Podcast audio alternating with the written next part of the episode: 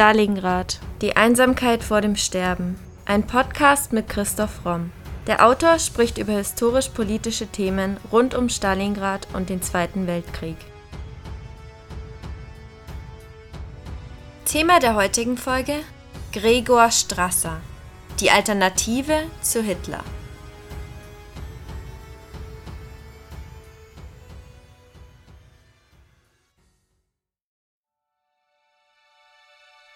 Das Volk will Ordnung, Arbeit und Brot. So wie wir Nationalsozialisten einen gesunden, lebensfähigen Mittelstand aus biologischen Gründen bejahen, eine starke Arbeiterschaft durch Lösung des sozialen Problems wollen und ein sauberes, auf Leistung aufgebautes Berufsbeamtentum fordern, sehen wir in den deutschen Bauern nicht nur einen Stand unter Ständen, sondern bei der kommenden Gestaltung unserer Wirtschaft mit der Tendenz zum geschlossenen Wirtschaftsraum die Voraussetzung unseres wirtschaftlichen Daseins. Ja, den Urquell unserer rassischen Erneuerung überhaupt. Wir wollen anstelle des ausbeuterischen kapitalistischen Wirtschaftssystems einen wahrhaften deutschen Sozialismus, getragen vom gläubigen, opferfähigen, urdeutschen Gemeinschaftsgefühl, Gemeinschaftswillen und Gemeinschaftssinn. Wir wollen die soziale Revolution um zur nationalen Revolution zu kommen und wir wollen die nationale Revolution, um die soziale zu erhalten. So sprach Gregor Strasser. Der Apotheker und führende NSDAP-Funktionär war der schärfste innerparteiliche Rivale Hitlers. Was wäre, wenn er sich durchgesetzt hätte? Diese Frage klären wir in der heutigen Podcast-Folge. Gregor Strasser wird am 31. Mai 1892 in Geisenfeld in Oberbayern geboren. Er stammt aus einer typisch bayerischen Bauernfamilie aus dem Chiemgau. Vater Peter Strasser trat als Beamter in den königlich bayerischen Staatsdienst ein und versah seinen Dienst als Kanzleirat loyal an den Amtsgerichten Winsheim und Deggendorf. Er heiratete die aus Dinkelsbühl stammende Pauline Strobel. In Geißenfeld in Plattenhofen an der Ilm wurde am 31. Mai dann Gregor als ältestes von fünf Kindern geboren. Im elterlichen Haus wurde vom Vater gefördert, der sich privat für Geschichte und Nationalökonomie interessierte, viel gelesen und diskutiert. Die christlich begründeten sozialrevolutionären Ideen, die Vater Strasser darin entwickelte, etwa Vergesellschaftung des Bodens auf kommunaler Ebene und staatliche Lenkung und Kontrolle der Industrie, haben zweifellos die politische Atmosphäre des Elternhauses bestimmt und auch die beiden Söhne Gregor und Otto stark vorgeprägt. Am 1. August 1914 meldeten sich Gregor und Otto sofort als Kriegsfreiwillige und gleichzeitig hat dann Gregor das Studium der Pharmazie wieder aufgenommen, das er bereits 1914 an der Universität München begonnen hatte. Gregor schreibt dann, was für ihn ein Schlüsselerlebnis auf dem Weg zum deutschen Sozialismus war. Als er nämlich im Feld von einem seiner Kanoniere gefragt wurde, was heißt das Vaterland? Und er dann weitergesagt hat, weder mein Vater noch ich haben je ein Stück Land gehabt, und all unser Arbeitswille hat uns nie davor beschützt, Wochen und Monate lang brotlos zu sein und unser ganzes Leben lang in steter Sorge zu schweben, ob wir am anderen Tage noch Arbeit haben. Ich weiß wirklich nicht, warum ich für ein solches Land meine Gesundheit und vielleicht mein Leben opfern soll. Strasser führt diese Frage zu seinen Überlegungen über einen nationalen Befreiungskampf und bringt ihn eben dahin, dass er zu den Ideen kommt, dass es einen völkischen Willen gibt und dass dieser völkische, nationale, deutsche Wille sich in scharfer Abgrenzung zum jüdisch-internationalen Liberalismus und Marxismus durchsetzen soll in Deutschland, um eben die deutsche Arbeiterschaft selbstbewusst zu machen, zu befreien und ihr eben auch im sozialen Sinn gerecht zu werden. Nach einer kurzen Volontärzeit in Traunstein übernahm Gregor Strasser Anfang 1920 eine Medizinaldrogerie im niederbayerischen Landshut, wo er sich nun nach der Eheschließung mit Else Vollmuth niederließ. Am 7. Dezember 1920 wurde die Familie durch die Geburt der Zwillinge Günther und Helmut vervollständigt. Alles deutete auf ein ruhiges, gesichertes und beschauliches Leben eines kleinbürgerlichen Mannes in einer deutschen Kleinstadt hin. Hier wird ein großer Unterschied zur persönlichen, sozialen und ökonomischen Lage der meisten anderen führenden Mitglieder des späteren NSDAP deutlich. Während viele aus dem Krieg zurückgekehrt waren, ohne eine bürgerliche Berufsausbildung zu haben oder aber krisenanfällige bzw. Abhängigkeit mit sich bringende Berufe ausübten, wie zum Beispiel Lehrer, hatte Gregor Strasser nicht nur Hochschulausbildung, sondern war selbstständig und unabhängig. Jedoch war er bereits im Frühjahr 1919 politisch aktiv geworden. Als sich nach der Ermordung des bayerischen Ministerpräsidenten Eisner am 21. Februar 1919 die Lage in München zuspitzte, bildete sich ein bayerisches Freikorps unter der Führung des Obersten Ritter von Epp, das zusammen mit Reichswehrtruppen im Mai 1919 in München einmarschierte und die dortige Räteherrschaft blutig beendete. Dem Freikorps Epp gehörten auch die Brüder Gregor und Otto Strasser an, die beide ihr Studium unterbrochen hatten, um an dieser nationalen Aufgabe teilzunehmen. Offensichtlich unter dem Eindruck der Begegnung mit dem Freikorpsgeist beteiligte sich Gregor Strasser bald darauf an der Gründung eines Nationalverbandes deutscher Soldaten. Aus diesem Verband, der anderswo kaum über die Anfangszeiten hinwegkam, entstand in Landshut und Umgebung das von Gregor Strasser geführte Sturmbataillon Niederbayern, auch Sturmbataillon Landshut genannt. Dieser paramilitärische Verband, der auf dem Höhepunkt 1920-21 etwa 2000 Mann umfasste und mit Geschützen, Maschinengewehren und Gewehren samt Munition ausgerüstet war, brachte Strasser in Kontakt mit dem Schirmherrn aller nationalen Wehrverbände, dem Weltkriegsgeneral Ludendorff. Und so kam es wohl zu jenem ersten Treffen zwischen Ludendorff, Adolf Hitler und Gregor Strasser in dessen Wohnung in Landshut, an dem auch Otto Strasser, sein Bruder, teilnahm. Und Otto Strasser berichtete später, dass es bereits damals Differenzen zwischen Gregor Strasser und Hitler gab. Und die endeten aber damit, dass Gregor sich trotzdem mit dem Kern seines Sturmbataillons der Hitlerbewegung anschloss. Zweimal hatte Strasser Gelegenheit, sich als Organisator der niederbayerischen SA auszuzeichnen, wie sein Verband dann mittlerweile hieß. Beim ersten Mal trat er mit der größten auswärtigen Formation der SA bei der Gegendemonstration der nationalen Verbände am 1. Mai 23 auf der Münchner Oberwiesenfeld auf beim zweiten Mal kam er als einziger Führer einer auswärtigen Formation in der Nacht vom 19. November 23 rechtzeitig zum Hitler-Putsch nach München. Und hier hat er sich wohl wirklich ungewöhnlich verhalten, als nämlich der Hitler-Putsch am 9. November zusammenbrach, lieferte Strasser in den Augen der Niederbayern sein Bravourstück. Der Stolz über die Leistung der niederbayerischen Einheiten am 9. November ist noch aus den alten Berichten herauszuhören. Strasser und seine Einheiten hatten die Aufgabe erhalten, am Putschtag die strategisch wichtige Wittelsbacher Brücke zu sichern. Dies hatten Strasser und seine Niederbayern voll erfüllt. Er hatte die Stellung sogar noch nach dem Fehlschlag des Marsches zur Feldherrnhalle gehalten und seine Position erst aufgegeben, als er sichere Nachricht von der Niederlage Hitlers und Ludendorffs hatte. Anstatt dann aber zu fliehen, wie zum Beispiel Hitler und viele andere, war er bei seinen Leuten geblieben und hatte sie in voller militärischer Ordnung nach Landshut zurückgebracht, sie abgemustert und dann nach Hause geschickt. Er selbst hatte dann in aller Ruhe zu Hause auf seine Verhaftung gewartet.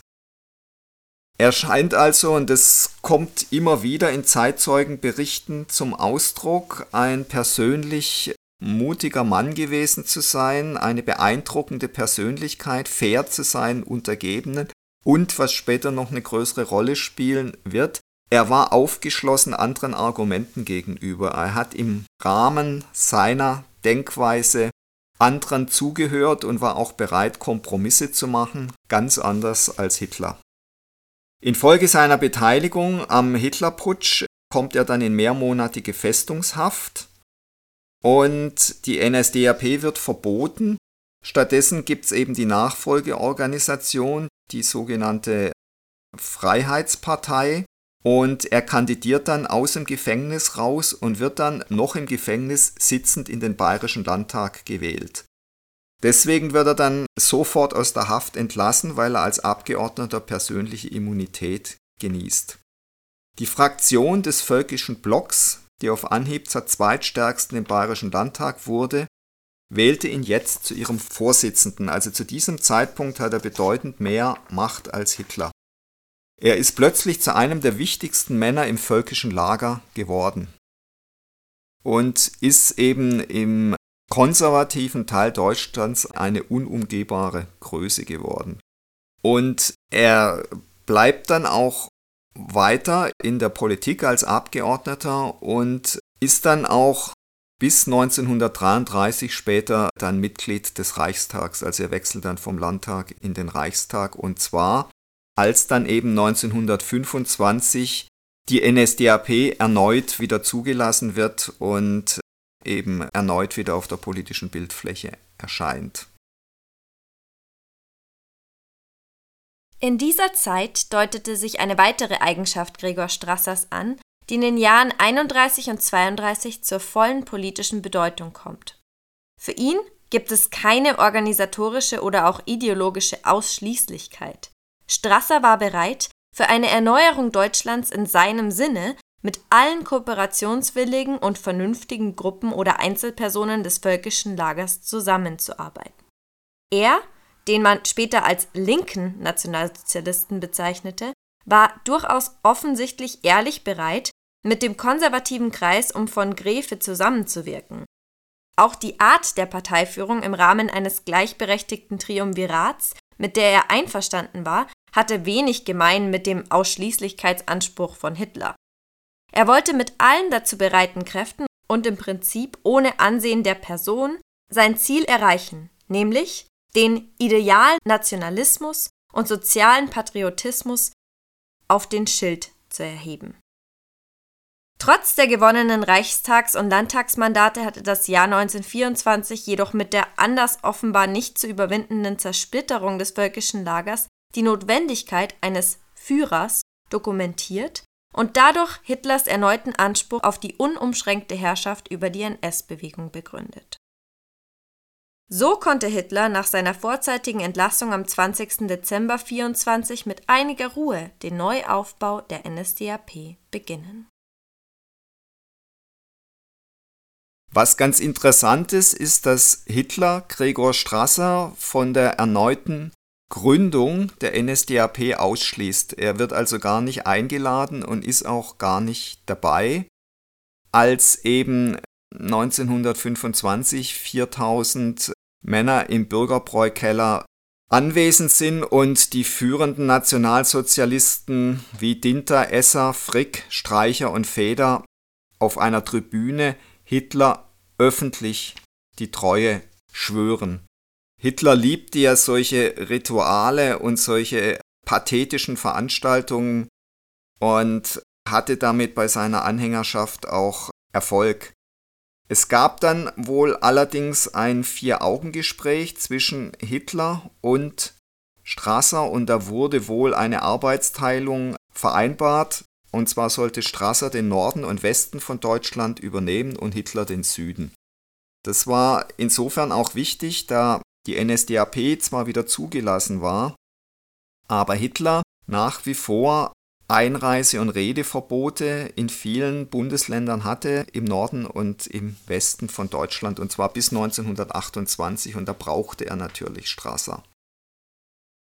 Ich denke, Strasser hat damals grundsätzlich den Fehler gemacht, Hitler zu unterschätzen, und es ist eben wie so oft in der Geschichte dass sich am Ende der skrupellosere, der gewalttätigere, der sicher auch charismatischere, der bessere Redner, der größere Intrigant durchsetzt gegen denjenigen, der sich eher arrangieren will, der kompromissbereiter ist.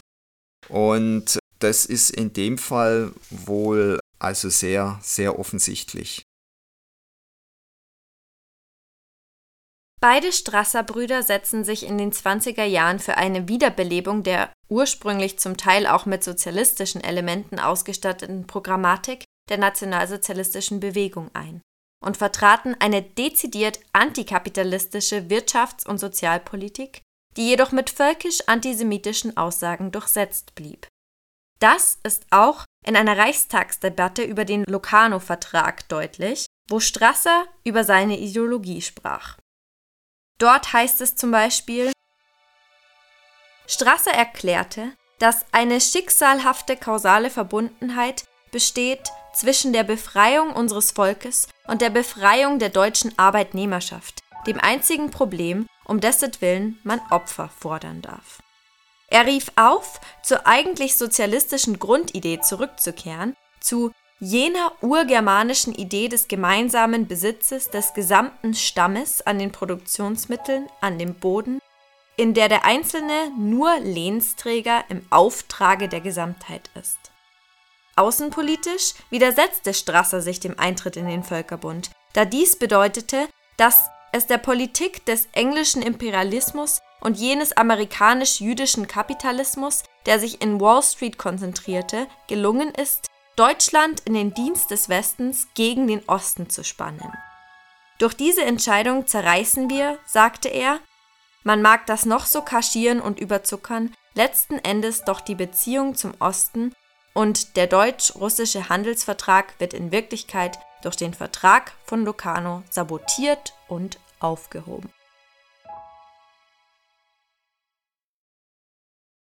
Das ist wirklich hochinteressant, weil es genau die Problematik ist, der wir uns auch heute wieder gegenüber sehen. Sollen wir weiter Handelsbeziehungen mit Russland unterhalten oder sollen wir sie, so wie wir es jetzt tun, völlig kappen und uns total abhängig machen von den USA und anderen westlichen Verbündeten? Also Deutschland ist schon immer irgendwie dazwischen gestanden zwischen dem Westen und dem Osten. Und es gab immer Kräfte in Deutschland, die eher dazu geneigt haben, mit dem Osten starke Handelsbeziehungen zu führen, als sich eben total vom Westen abhängig zu machen. Und es war eben immer ein Balanceakt. Und es haben nur wenige Politiker, wie zum Beispiel Bismarck, es verstanden, das klug auszubalancieren. Das heißt, sich mit dem Westen gut zu verstehen und eben mit dem Osten auch, ohne eben zwischen die Stühle zu geraten. Und das ist sicher eine hohe Kunst und da bräuchte man sicher sehr fähige Diplomaten und Politiker, um Deutschland da eben in einer gesunden Schwebe zu halten. Aber es ist hochinteressant, dass diese Problematik damals genauso bestanden hat, wie sie heute wieder besteht. Sowohl gesellschafts- als auch wirtschafts- und außenpolitisch wurden hier deutliche Unterschiede zwischen Strasser und Hitler sichtbar. Hitler, soweit er sich überhaupt für wirtschaftliche Zusammenhänge interessierte, hatte keine staatlich gelenkte Nationalwirtschaft unter Beteiligung der Arbeitnehmer im Sinne, vielmehr lag ihm an einem Ausgleich mit jenem konservativen Deutschland wilhelminischer Prägung, wie es in dem sowohl ökonomischen und politischen als auch ideologischen Bündnis zwischen Rittergut und Hochofen zustande gekommen war. Ferner setzte Hitler auf eine Allianz mit England und Italien, während Strasser Deutschlands Möglichkeiten in einer begrenzten Zusammenarbeit mit Sowjetrussland sah.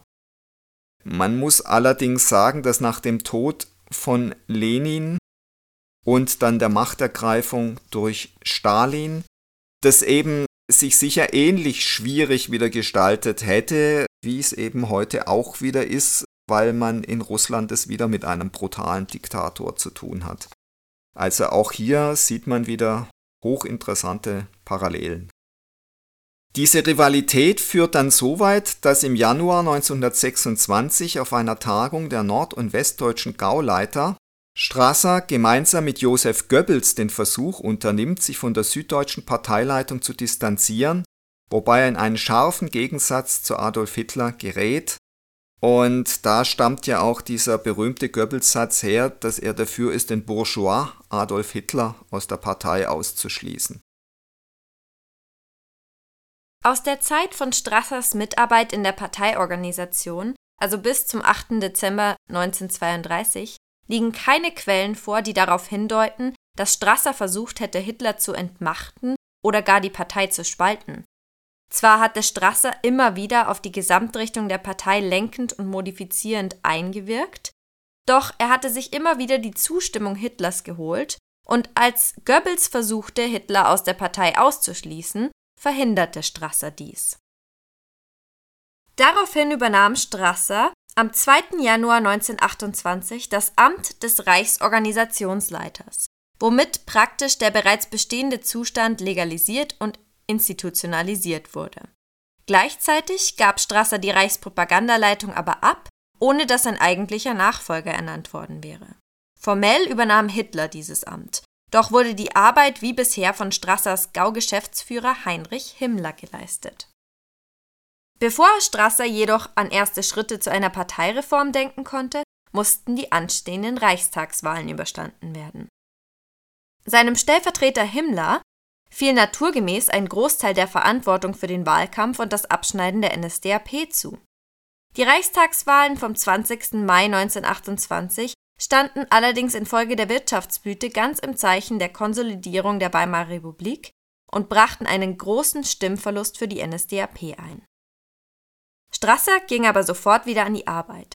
Für die Führertagung vom 31. August bis 2. September 1928 verfasste er einen Entwurf eines Programms zur Führertagung, auf dem er drei zentrale Punkte vorlegte. Einmal wollte er eine programmatische Rede Hitlers, in der vor allem die ideologischen Grenzlinien zu konkurrierenden völkischen Gruppen gezogen werden sollten. Zum Beispiel zu Grefes DVFRP, zu Ludendorffs Tannenbergbund, zum Stahlhelm und zu Gruppen Nikisch und Winnig. Ferner legte er Wert darauf, dass Reichsschatzmeister Schwarz Gelegenheit erhielt, in persönlicher Aussprache mit den Gauleitern bestehende Schwierigkeiten zu klären. Viele Bestimmungen Strassers hätte man direkt umsetzen können, doch die Neuordnung, die er vorschlug, ging nicht ohne Differenzen, vor allem auch zwischen Hitler und Strasser. Deshalb verkündet Hitler auch in einem privaten Brief vom 4. Januar 1929 Ich habe Gregor fallen lassen. Der eigentliche Konflikt zwischen Hitler und Strasser war aber zweifellos, dass Strasser weiter einen sozialrevolutionären Kurs verfolgen will, eben auch mit Enteignungen und Verstaatlichungen, dass er einen antikapitalistischen und russlandfreundlichen Kurs verfolgen will. Und das hält Hitler zunehmend für unrealistisch. Er will sich mit dem deutschen Kapital verbünden und vor allem dann auch natürlich mit der deutschen Reichswehr. Und das geht mit dem Kurs von Strasser auf gar keinen Fall. Das heißt, Strasser hätte dann im Ernstfall viel mehr auf die SA gesetzt. Und das war für Hitler im Vergleich eben zur viel besser ausgebildeten Reichswehr gar keine Frage, dass er da auf die Reichswehr setzen würde. Nachdem Strasser im Herbst 28 eine erste Reform der Parteiorganisation durchgesetzt hatte, stand nun eine Reform der Reichsleitung selbst an. Gerade durch die langsam wachsende Zahl der Wahlerfolge wurde dies immer dringlicher. Also die Stimmung ist jetzt schon langsam gekippt und dann kam natürlich der ganz große Schock und Bruch und das war natürlich der Börsenkrach 29.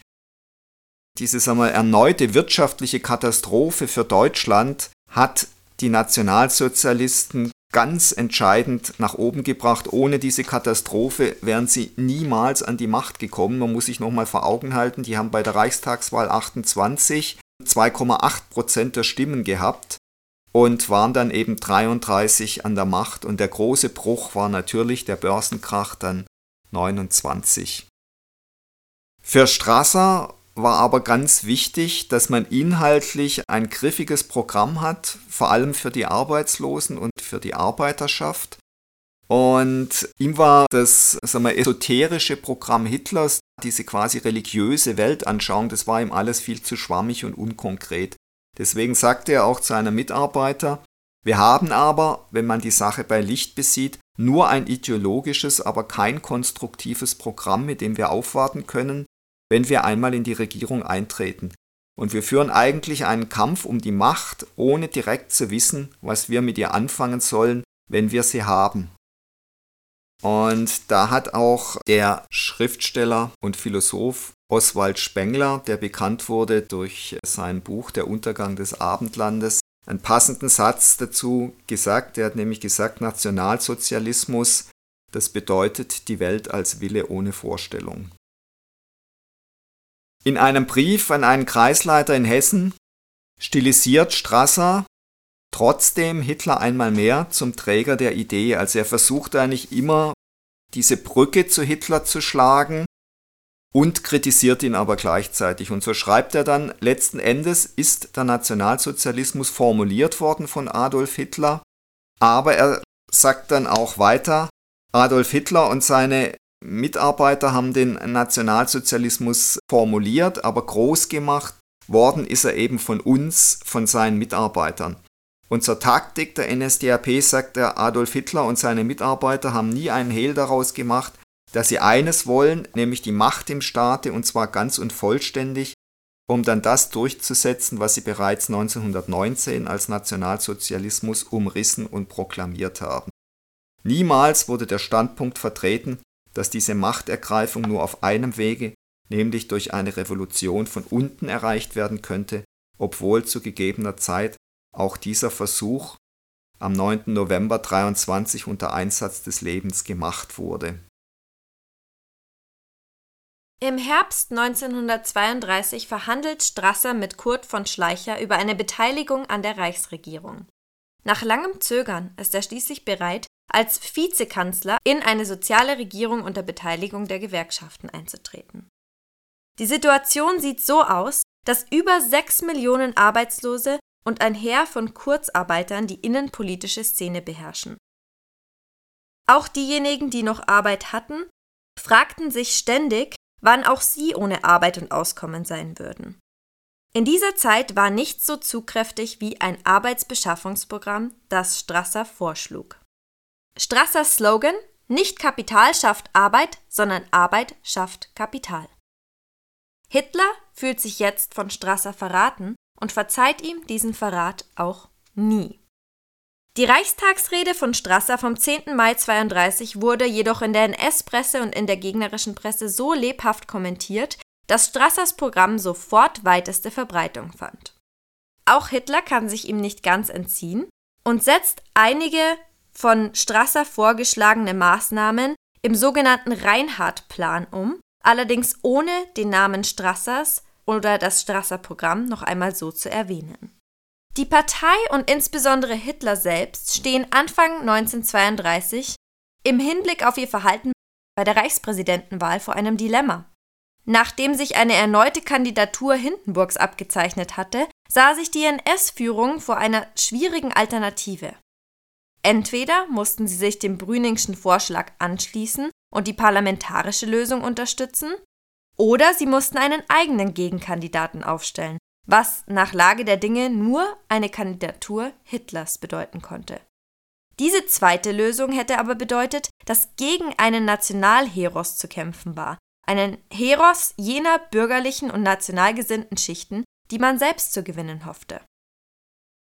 Hitler war zunächst sehr unentschlossen und ratlos. Er beschäftigte sich, wie wohl angespannt nach einem Ausweg Ausschau haltend, seinem Naturell entsprechend mit Nebensächlichkeiten wie zum Beispiel den Bauplänen eines neuen Parteihauses und dem zukünftigen grandiosen Umbau der Reichshauptstadt. Die auf Aktivität und Kampf gedrillte, den Erfolg nahezu selbstverständlich betrachtende Partei erwartete die Kandidatur Hitlers als die große Möglichkeit zur Ergreifung der Macht. Schon am 3. Februar erhofften die versammelten Gauleiter Hitlers Kandidatur, doch vergebens. Auch Goebbels bedrängte Hitler immer wieder. In seinem Tagebuch berichtete er, wie zermürbend dieses ewige Warten sei und wie deprimiert viele alte Parteigenossen deswegen schon seien. Wenn Goebbels zu seiner Rede im Sportpalast am 22. Februar, in der die Kandidatur Hitlers endlich angekündigt wurde, erleichtert niederschrieb, er ist und bleibt doch unser Führer, so drückt er unwillkürlich die allgemeinen und auch auf ihn übergreifenden Zweifel an Hitler aus, die angesichts der zutage getretenen Führungsschwäche in diesen Wochen zum ersten Mal aufgetaucht waren. Hitler war natürlich von vornherein klar, dass er gegen Hindenburg keine Chance hatte und genau deswegen wollte er natürlich auch nicht antreten und natürlich hat er da diese Wahl auch verloren. Es läuft auch sonst nicht gut 1932 für die NSDAP. Während Strasser ja durchaus bereit gewesen wäre, in ein Minderheitenkabinett einzutreten, widersetzt sich Hitler dieser Idee. Er will die Macht ganz allein für sich. Er will unbedingt selber Reichskanzler werden. Und gleichzeitig ist es aber so, dass die Finanzlage der Partei katastrophal ist und dass eben viele Protestwähler, die zunächst mal die NSDAP gewählt haben, jetzt auch enttäuscht sind, dass, dass Hitler nicht zu Kompromissen bereit ist und die Wahl 1932 geht für die NSDAP insofern verloren, dass sie da also gewaltig Stimmen verliert. Und das Ganze spitzt sich jetzt eben immer mehr zu. Und es spitzt sich eben auch zwischen Strasser und Hitler immer mehr zu. Strasser, wie gesagt, kompromissbereit, wäre eben auch bereit, einen Reichskanzler Schleicher zu akzeptieren, während Hitler sich dem also total verweigert. Und Hitler war aus egoistischen Motiven bereit, die Partei weitgehend zu opfern. Denn eine Beschränkung auf die Bauern und Arbeiter hätte sicher eine Halbierung der Partei oder Schlimmeres bedeutet, wäre ihr Ende gewesen. Strasser hingegen wollte sich persönlich in die Bresche werfen, um die Partei aus der fruchtlosen Opposition in die Regierungsverantwortung zu führen. Hitlers Haltung beruhte sicher auch auf neurotischer Depression und wie immer in einer ausweglosen oder scheinbar ausweglosen Lage hat er eben zu großer Theatralik und Übertreibung geneigt und es war für seine neurotische Egozentrik und Starrheit bezeichnend, dass er sich, falls er auf seine Forderung, selbst Reichskanzler eines Präsidialkabinetts zu werden, verzichten würde, zumindest auf längere Zeit ganz aus der aktiven Politik zurückziehen wollte.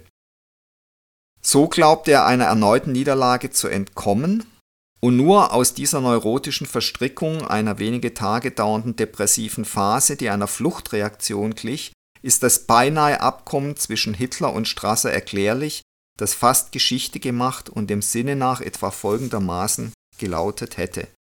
Strasser wird als Vizekanzler, Einige andere NS-Führer werden als Minister in eine Regierung Schleicher eintreten. Das Arbeitsbeschaffungsprogramm der NSDAP wird Grundlage des Regierungsprogramms sein. Hitler selbst zieht sich auf eine Art Ehrenvorsitz der Partei mit allerdings erweiterten Vollmachten zurück. Als eigene Aufgabe übernimmt Hitler die Führung der deutschen Jugend, um so als legendärer Mythos an Deutschlands Erneuerungsbewegung teilzuhaben nach Kontakten mit Schleicher, bei dem grundsätzliche Einigkeit über das Abkommen erreicht wurde, ließ Strasser Hitler aus München rufen. Schon dies und die Tatsache, dass Strasser weitgehend den Termin bestimmte, lässt noch einmal die Machtverschiebung zwischen den beiden NS-Führern erkennen, wie sie sich in jenen Tagen ergeben zu haben schien. Strasser erleidet dann allerdings im engsten Kreis eine entscheidende Niederlage, was dafür spricht, dass Hitler im Hintergrund die Fäden gezogen hat. Zwar wurde die Verhandlung am nächsten Tage fortgesetzt, wobei auch ein offizieller Vertreter Schleichers erschien, jedoch änderte Hitler von Goebbels und Göring bestärkt seine Meinung nicht mehr. Näheres über Inhalt und Ablauf der so entscheidenden Verhandlungen ist abgesehen von der Unterredung mit Schleichers Mitarbeitern nicht bekannt. Schleicher blieb zwar mit Strasser in Kontakt, um nach einem Ausweg zu suchen, doch wurde er nun von Hindenburg unter Zeitdruck gesetzt, der auf jeden Fall wieder ein ordentliches Kabinett, das heißt kein Präsidialkabinett haben wollte. Das heißt, Hitler hat zwar scheinbar vornerum zugestimmt, aber dann im Hintergrund das Ganze sabotiert. Strasser spielte seit seiner Weimarer Niederlage mit dem Gedanken an Rücktritt. Er besprach es mit politischen Freunden in den nächsten Tagen und er wollte ein Rücktrittsschreiben an Hitler verfassen. Doch hatte er noch keineswegs aufgegeben und wollte auf jeden Fall eine letzte Anstrengung machen, um Hitler für einen Kompromiss mit Schleicher zu gewinnen. Dann kamen allerdings die Gemeindewahlen in Thüringen und auch da verlor die NSDAP rund 40 Prozent ihrer Anhänger. Also die Lage schien wirklich katastrophal sich zuzuspitzen. Und die Unsicherheit in der Partei nahm dadurch natürlich enorm zu. Am Vormittag des 8. Dezember 1932 besprach sich Gregor Strasser mit Walter Funk. Nachdem er in den letzten Wochen mit Rücktrittsabsichten gespielt und darüber mit seinen Freunden diskutiert hatte, sagte er Funk an diesem Morgen, dass er sich jetzt endgültig durchgerungen habe. Strasser diktierte dem Sekretär Funks einen kurzen Rücktrittsbrief an Adolf Hitler und schickte ihn mit seinem Brief ins Hotel Kaiserhof, wo er ihn Hitler persönlich aushändigen sollte. Damit war die erste Bombe geplatzt. Ein handschriftlicher Entwurf des Schreibens von Strasser an Hitler ist überliefert. In diesem Schreiben führt Strasser drei Gründe für seinen Rücktritt an. Erstens warf er Hitler vor, sich noch immer gegen die Neuorganisation der NSDAP und deren Weiterentwicklung zu wenden, obwohl gerade wegen der augenblicklichen politischen Verhältnisse und des inneren Zustands der Bewegung straffste autoritative Führung allergrößte Notwendigkeit sei. Wenn Hitler sich hinter seinem, Strassers Rücken, in die Organisation destruktiv einmische, so könne er die Folgen nicht verantworten. Zweitens stellte Strasser fest, dass seiner Auffassung nach die NSDAP nicht in erster Linie eine zur Religion werdende Weltanschauung sei, sondern eine Kampfbewegung, die die Macht im Staate in jeder Möglichkeit anstreben muss, um den Staat zur Erfüllung seiner nationalsozialistischen Aufgabe und zur Durchführung des deutschen Sozialismus in allen seinen Konsequenzen fähig zu machen. Drittens wandte Strasser sich gegen die brachiale Auseinandersetzung mit dem Marxismus. Diese dürfe nicht zum Mittelpunkt der innenpolitischen Aufgabe werden. Vielmehr müsse das Ziel sein, eine große breite Front der schaffenden Menschen zu bilden und sie an den neu geschaffenen Staat heranzubringen. Zum Schluss versicherte Strasser, dass er ohne persönlichen Groll in die Reihe der einfachen Parteigenossen zurücktreten werde. Er sei immer Nationalsozialist gewesen und werde es auch bleiben. Auf jeden Fall werde er niemals Kristallisationspunkt irgendeiner Oppositionsbewegung werden. Trotz dieser beruhigenden Schlussversicherung schlug Strassers Brief im Kaiserhof bei Hitler und seinem Gefolge wie eine Bombe ein. Die Bestürzung steigerte sich auch noch, als die Nachricht kam, dass Strasser die Landesinspekteure der NSDAP bei sich versammelt habe. Hitler stellte sich die Frage, wie groß der Anhang Strassers in der Parteiorganisation war. Diese Frage ist rückblickend kaum noch zu beantworten. Falls Strasser eine Möglichkeit dazu aufgezeigt hätte, wäre es vermutlich sogar zu einer Spaltung der NSDAP gekommen.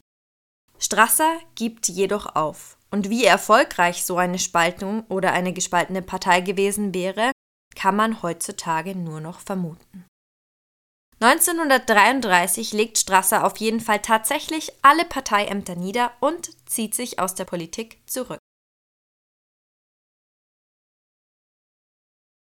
Sofort nach Strassers Rückzug beginnt Hitler, Strassers Machtapparat zu zerschlagen, wobei er allerdings zunächst vorsichtig bemüht bleibt, nicht direkt Stellung gegen Strasser zu beziehen. Im Januar 1933 hatte Reichspräsident Hindenburg eine konkrete Alternative zur Ernennung des NSDAP-Chefs zum Reichskanzler. Eine Querfront mit dem ehemaligen zweiten Mann der NSDAP, Gregor Strasser, war möglich. Ein spekulatives Szenario hätte vielleicht so ausgesehen. Erstens wäre die NSDAP ohne den Bonus der Macht wohl im Frühjahr 33 zerbrochen denn die braune Bewegung hatte sich im Superwahljahr 32 zum disparaten Sammelbecken gleichermaßen überzeugter Nationalsozialisten wie Protestwähler entwickelt. Diese Protestwähler waren jetzt aber enttäuscht, weil Hitler eben nicht bereit war, mit anderen zu kooperieren. Und dadurch hatte eben die NSDAP bedeutend viele Wähler wieder verloren bei der Reichstagswahl im November 32. Am 8. Dezember 32 hat Hitler dann bei einem Funktionärstreffen in Berlin gedroht, er werde Selbstmord begehen, falls die NSDAP zerbräche. Aber selbst wenn Hitler nicht Suizid begangen hätte, was er wahrscheinlich nicht gemacht hätte, das war wieder so eine typische Theatralik von ihm, sondern in radikale Opposition zu einer Regierung Schleicher-Strasser, dann wäre es doch um des Mythos des unumstrittenen Führers schlecht bestellt gewesen. Die NSDAP war Ende 32 faktisch insolvent, das kam eben noch dazu. Unter anderem lag das eben auch daran, dass Hitler eben sein enorm teures Hauptquartier, das Braune Haus in München, zu finanzieren hatte und dass das Geld an allen Ecken und Enden rausgeschmissen wurde. Der zweite Punkt, den man berücksichtigen muss bei so einem Szenario, war, dass sicher auch unter einem Gespann Schleicher-Strasser Deutschland zur Diktatur geworden wäre. Demokraten oder gar Anhänger des Parlamentarismus waren beide nicht. Aber man kann annehmen, dass vergleichsweise in Anführungszeichen moderate Nationalsozialisten wie eben Walter Funk, Göring, dass die sich auf Strassers Seite geschlagen hätten und dass wahrscheinlich eben auch die SA unter Ernst Röhm weiterhin eine bedeutendere Rolle gespielt hätte, als es dann unter Hitler getan hat. Drittens war der Wirbelsturm der nationalsozialistischen Revolution, der vom 30. Januar 1933 bis Ende des Jahres durch Deutschland fegte, sicher ausgeblieben. Derlei entsprach schlicht nicht Strassers Naturell. Er hätte sich ein Bündnis aus in Anführungszeichen moderaten Nazis, konservativen Eliten und reaktionären Kräften der Gesellschaft ergeben. Das sind Spekulationen, die natürlich allein dadurch völlig unwahrscheinlich werden, weil sie außer Acht lassen, wer Hitler wirklich war. Hitler war all diesen Leuten grenzenlos überlegen und das haben die nicht begriffen. Und sie haben auch eben die Gefährlichkeit dieser quasi Ersatzreligion dieser Weltanschauung Nationalsozialismus überhaupt nicht begriffen und haben gedacht, sie könnten hier mit einem relativ normalen sozialistischen Programm dagegenhalten. Und das zeigt eben, dass sie die enorme Gefährlichkeit von Hitler und seinem Nationalsozialismus auf brutalst mögliche Art unterschätzt haben. So ist es natürlich auch absolute Spekulation, ob der Holocaust unter dieser anderen Regierung nicht stattgefunden hätte, ob die Judenverfolgung dann moderater ausgefallen wäre. Klar ist natürlich, dass die Radikalität Hitlers und eben auch der ganzen jungen SS-Generation, die er dann hat ranziehen lassen, möglicherweise unter so einer Regierung anders gelaufen und weniger radikal gewesen wäre. Aber das sind eben alles nur Spekulationen. Klar ist, dass Leute wie Schleicher und Strasser und all die anderen Konservativen in Deutschland Hitler total unterschätzt haben. Und es hatte dann eben auch 1934 tödliche Folgen. Sowohl der ehemalige Kanzler Schleicher als auch der frühere Reichsorganisationsleiter der NSDAP Strasser wurden, obwohl sie sich nach Hitlers Ernennung zum Reichskanzler betont zurückgehalten hatten, im Zuge vom sogenannten Röhmputsch erschossen der ehemalige General Schleicher sogar mit seiner Frau. Offensichtlich hatte der Führer ihnen die Herausforderung sehr übel genommen. Am 30. Juni 1934, einem Samstag, saß die Familie Strasser am Mittagstisch in der Berliner Privatwohnung. Unerwartet erschienen fünf Beamte der Gestapo in Zivil und teilten Strasser mit, dass er sofort mit ihnen zu kommen habe, da sie eine Haussuchung in seinem Büro bei Schering-Karlbaum durchführen müssten. Strasser beruhigte seine Familie und fuhr mit den Beamten. Anstatt ihn jedoch in sein Büro zu bringen, übergaben sie ihn an ein SS-Kommando, das mit ihm ins Gebäude der geheimen Staatspolizei fuhr.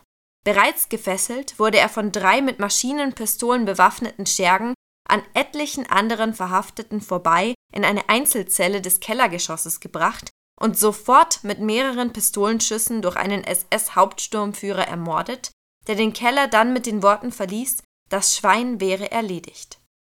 Die Leiche wurde offenbar an Ort und Stelle in Einzelteile zerstückelt und in mehreren blutigen Säcken weggebracht Eine Woche später, am 7. Juli 1934, wurde Frau Strasser eine Urne in die Wohnung gebracht mit der Aufschrift Gregor Strasser, geboren 30.05.92 zu Geisenfeld. Geheime Staatspolizei Berlin. Da der Familie gleichzeitig dringendst nahegelegt wurde, kein öffentliches Aufsehen zu erregen, unterblieb die Beisetzung der Urne. Der Familie zufolge befindet sie sich noch heute in der Wohnung der Witwe Else Strasser. Offiziell war als Todesursache, wie bei anderen Opfern des 30. Juni 1934, Selbstmord angegeben worden. Frau Strasser, die jetzt ohne materielle Grundlage dastand und zusätzlich für zwei Söhne sorgen musste, geriet in Schwierigkeiten. Die abgeschlossenen Lebens- und Unfallversicherungen enthielten nämlich die Klausel, dass bei Selbstmord keine Zahlungsverpflichtung bestehe.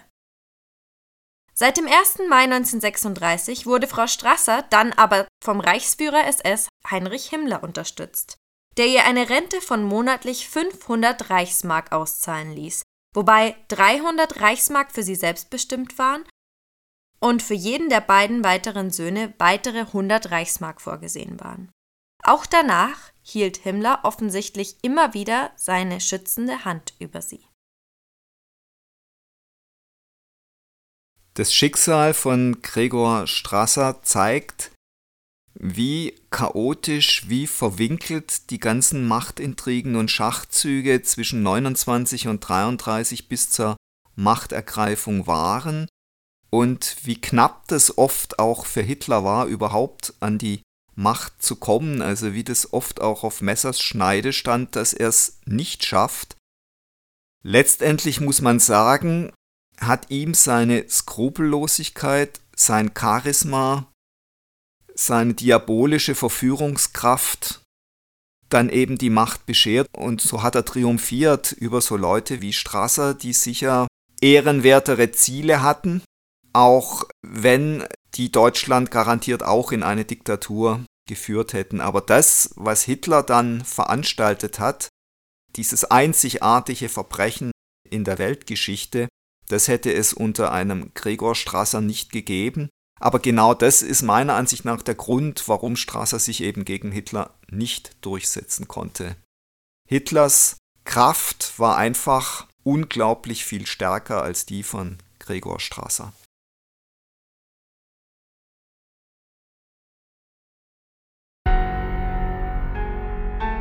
Das war Folge 172 unseres Podcasts Stalingrad, die Einsamkeit vor dem Sterben. Und jetzt seid ihr dran, liebe Stalingrad-Podcast-Fans. Wir freuen uns sehr, dass euch unser Podcast auch nach über zwei Jahren noch so gut gefällt. Damit das auch so bleibt, wollen wir von euch hören. Themenvorschläge sowie Anmerkungen und Anregungen nehmen wir gern bei primero.primeroverlag.de oder über Instagram bei primero-verlag entgegen. Und wenn ihr euren Lieblingspodcast anderweitig unterstützen wollt, schaut doch mal auf unserer Website vorbei und browst unser Bücherangebot. Wenn euch der Historienroman Stalingrad, die Einsamkeit vor dem Sterben gefallen hat, haben wir jetzt einen neuen Primero-Roman für euch. Die Science-Fiction-Dystopie Thor, der Gott des Feuers, bringt die grausame Kriegsszenerie des frühen 20. Jahrhunderts in ein futuristisches Deutschland nach dem nuklearen Armageddon. Mehr Infos zum Buch findet ihr auf unserer Website oder auf unseren Social-Media-Kanälen. Außerdem freuen wir uns natürlich immer über kleine Spenden via PayPal. Den Link dazu findet ihr in der Podcast-Beschreibung und auf unserer Website. Aber in jedem Fall vielen Dank, dass ihr so treu und interessiert unseren Stalingrad-Podcast hört. Wir hoffen, ihr bleibt uns noch über viele weitere Folgen erhalten.